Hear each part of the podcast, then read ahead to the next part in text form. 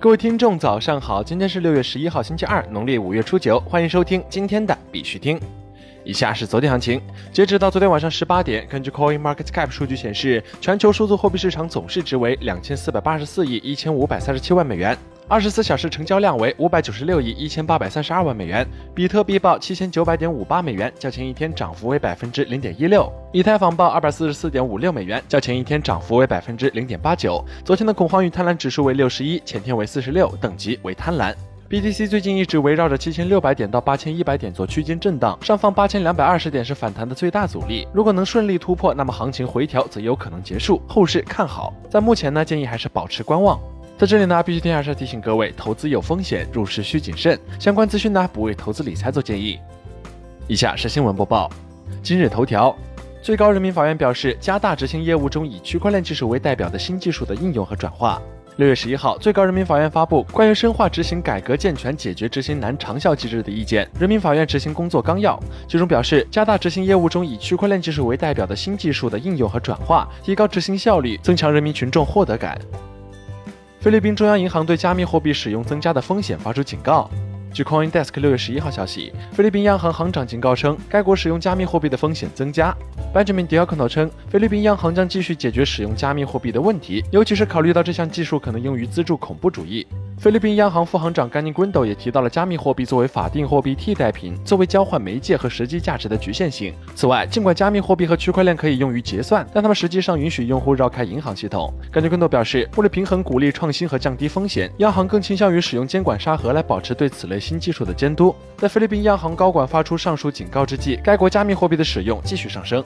国内新闻。福州出台加快区块链产业三条措施。据福建日报报道，近日福州市立足区块链产业发展需求，出台关于加快区块链产业发展的三条举措，内容包括支持优质企业落地、支持创新示范应用、支持产业平台建设。据介绍，该措施适用于工商、税务、统计关系、从事区块链技术创新和场景应用等，实缴注册资本在一百万元以上，具备独立法人资格，实行独立核算，实际运营情况良好，且承诺在五年内不改变上述关系的区块链企业，对在福州市辖区内产业发发展有重大贡献，能带来重大经济社会效益的，还可以按一起一亿原则给予扶持。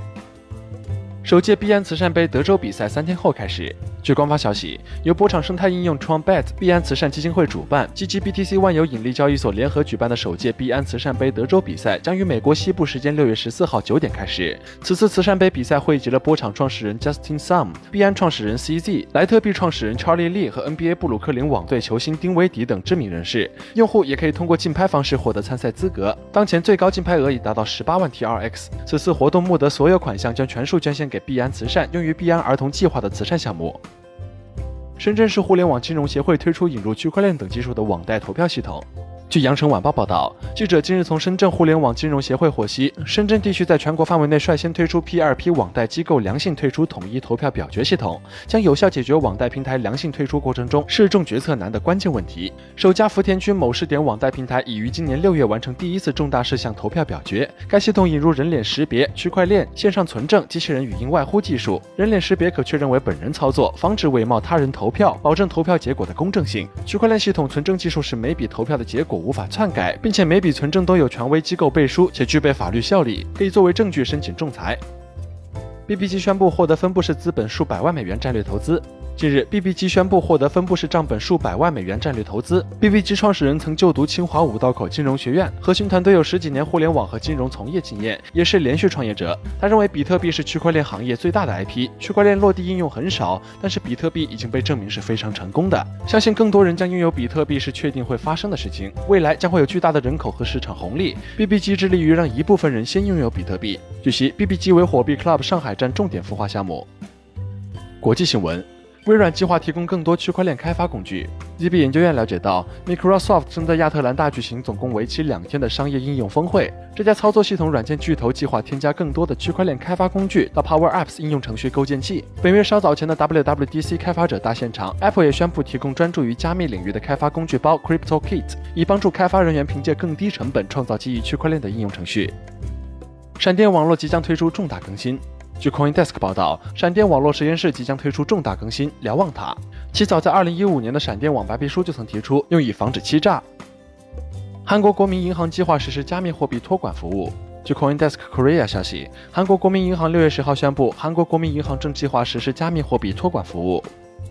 Ripple 已在巴西设立办事处。据 Cointelegraph 六月十号消息，Ripple 已在巴西设立办事处，目标是在拉丁美洲扩张业务。新办公室将由 Luis Antonio Seco 领导，其曾是全球保修解决方案提供商 Warranty Group 巴西子公司的首席执行官。据悉，Ripple 官方将于六月十一号至六月十三号在圣保罗举行的 CIAB Fabreben 金融科技和银行业盛会上发布声明。